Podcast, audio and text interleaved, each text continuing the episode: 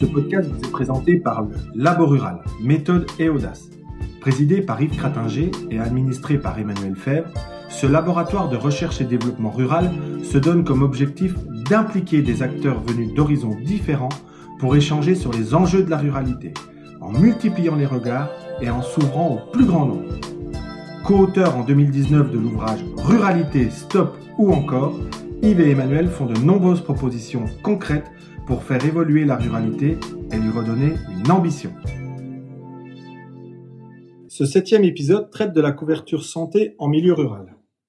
Dégradation des conditions de travail, détérioration de la prise en charge des patients, grève du personnel soignant, démission de 1000 chefs de service. Tous les jours, l'actualité nous rappelle à quel point le mal-être ressenti par le monde médical est alarmant. Cette situation est encore plus prégnante dans les zones rurales où non seulement les acteurs de la santé s'alarment, mais les citoyens aussi. Les dispositions actuelles sont-elles suffisantes? Répondent-elles aux enjeux? Bien sûr que non. Il faut aller plus loin pour aboutir à la création de véritables territoires de santé à taille humaine et ambitieux en termes de moyens. Cette approche est issue du diagnostic tiré de nos travaux exposés dans le livre Ruralité, Stop ou encore. Premièrement, l'accès aux soins est un sujet majeur et symbolique du sentiment de délaissement des Français. Selon les différents sondages, 75% d'entre eux, et même 85% dans le département du Jura, considèrent qu'il est prioritaire de lutter contre la désertification médicale en milieu rural. L'accès aux soins recèle de fortes disparités, notamment au niveau des délais d'attente, par exemple pour avoir un rendez-vous médical, et dessine une France à plusieurs vitesses avec la constitution progressive d'un véritable tiers-monde médical rural. C'est nouveau, les enquêtes officielles valident désormais ce ressenti. Par exemple, dans ces enquêtes, il apparaît que pour une demande de rendez-vous chez un ophtalmo à Paris, le délai d'attente est de 29 jours contre 97 jours dans les petites villes rurales. Pire, ces enquêtes soulignent aussi que les longs délais d'attente de rendez-vous peuvent générer un renoncement aux soins dans ces zones rurales. Parallèlement, la question de la démographie médicale est de mieux en mieux cernée au niveau des ressorts expliquant son évolution. Le corps médical était jusqu'alors constitué majoritairement d'hommes, exerçant seuls, alors que la nouvelle génération s'est largement féminisée. Les nouveaux médecins souhaitent maintenant travailler au sein de cabinets de groupe afin de rompre l'isolement, de mieux partager leur expertise tout en se ménageant une vie sociale moins contrainte. L'équation à résoudre pour répondre à la fois aux étantes des citoyens et du personnel médical n'est donc pas simple et de nombreux territoires ruraux essaient d'agir. L'État, de son côté, semble également avoir entendu ce message puisque le président de la République a lancé en septembre 2018 un plan santé 2022 qui vise à transformer le système actuel avec une priorité donnée à la proximité. Le principe est que tous les professionnels d'un territoire travaillent ensemble et porte une responsabilité collective vis-à-vis des patients. Dans le cadre d'un exercice coordonné à l'échelle d'un espace défini qui a été nommé Communauté professionnelle territoriale de santé, les CPTS. Ces CPTS doivent faire le pont entre les établissements de santé, notamment les hôpitaux de proximité, et le secteur médico-social. Tous les professionnels d'un territoire, médecins, pharmaciens, sages-femmes, infirmiers, qu'ils soient salariés ou libéraux, devront s'organiser pour répondre aux besoins de soins de la population. Ce plan prévoit aussi la mise en place d'un label hôpitaux de proximité ou bien encore le financement de 400 médecins généralistes à exercice partagé. Enfin, il convient d'ajouter que depuis septembre 2018, la téléconsultation médicale est remboursée par la sécurité sociale à tous les patients.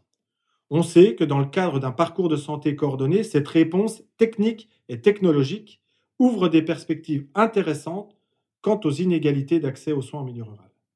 Pourtant, si tous ces dispositifs vont dans le bon sens, nous proposons d'aller plus loin. L'objectif, c'est de construire la médecine rurale de demain. Mais comment? D'abord, en mobilisant davantage les professions médicales, ensuite, en renforçant de manière volontariste le lien médecine-territoire. Enfin, en articulant médecine rurale, secteur médico-social, centre de soins et hôpital de proximité. Pour cela, il faut continuer à expliquer aux citoyens ces évolutions de fond dans leur prise en charge médicale. Il convient également d'aller plus loin encore vis-à-vis des professions médicales en les liant davantage avec les territoires ruraux et en les impliquant dans l'avenir de ces territoires. Cela passe bien sûr par l'amélioration nécessaire de leurs conditions d'exercice et implique de réguler leur installation dans les zones peu denses, sans que naissent bien sûr des concurrences contre-productives entre différents territoires qui seraient sous-dotés. Trois dispositions doivent permettre la mise en œuvre de cette orientation. La première, c'est de contraindre les agences régionales de santé à définir de manière rigoureuse et ambitieuse une organisation rurale en trois niveaux de pôle de santé, par des cahiers des charges précis sur le nombre de disciplines réunies, la présence d'une ressource assurant la gestion et l'administration, l'obligation de partenariat avec un hôpital de proximité, l'équipement en télémédecine, avec bien sûr une liaison en fibre optique, la présence de disciplines paramédicales, ainsi les maisons médicales de demain devront se fonder sur trois piliers principaux, le lien humain, le digital et la performance. Sur cette base, chaque conseil départemental, conseillé bien sûr par l'ARS, devrait élaborer un schéma départemental des pôles de santé pour organiser une couverture médicale harmonieuse mais ambitieuse, y compris en étendant les missions des pharmacies compte tenu de leur excellent maillage territorial. Elles pourraient constituer des portes d'accès pertinentes de téléconsultation à la vaccination, au renouvellement de certains traitements et de prise en charge de pathologies bénignes et peut-être d'autres choses à venir.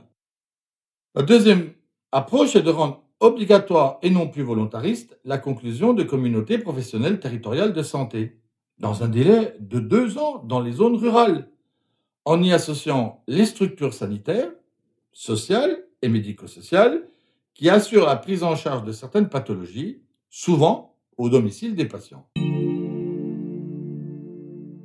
Troisième approche, c'est de réguler davantage les conditions d'exercice des professions médicales en instaurant un mécanisme qui vise à assurer une présence suffisante de médecins généralistes dans les zones peu denses via deux dispositifs complémentaires.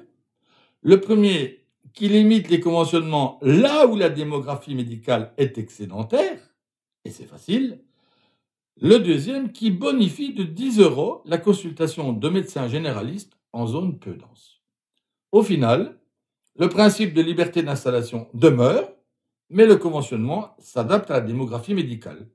Ce sujet très sensible commence à être évoqué par les professionnels médicaux eux-mêmes, car ils ressentent la pression de l'opinion publique qui, selon les différentes études d'opinion, s'exprime à plus de 80% pour obliger les médecins à s'installer dans les déserts médicaux.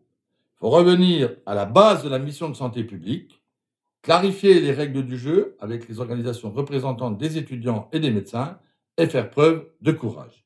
Il en va de la qualité des relations futures avec les patients qui vont finir par se retourner, je le crains violemment, contre les professionnels de santé dans les territoires ruraux, ayant le sentiment d'être abandonnés. Vous pouvez réagir à ce podcast et engager un échange avec nous via la page Facebook ou le compte Twitter du Labo Rural. Vous pouvez aussi nous rejoindre en adhérant au Labo Rural sur la plateforme numérique dédiée ou en nous contactant par mail à emmanuel.fèvre.fr. À bientôt!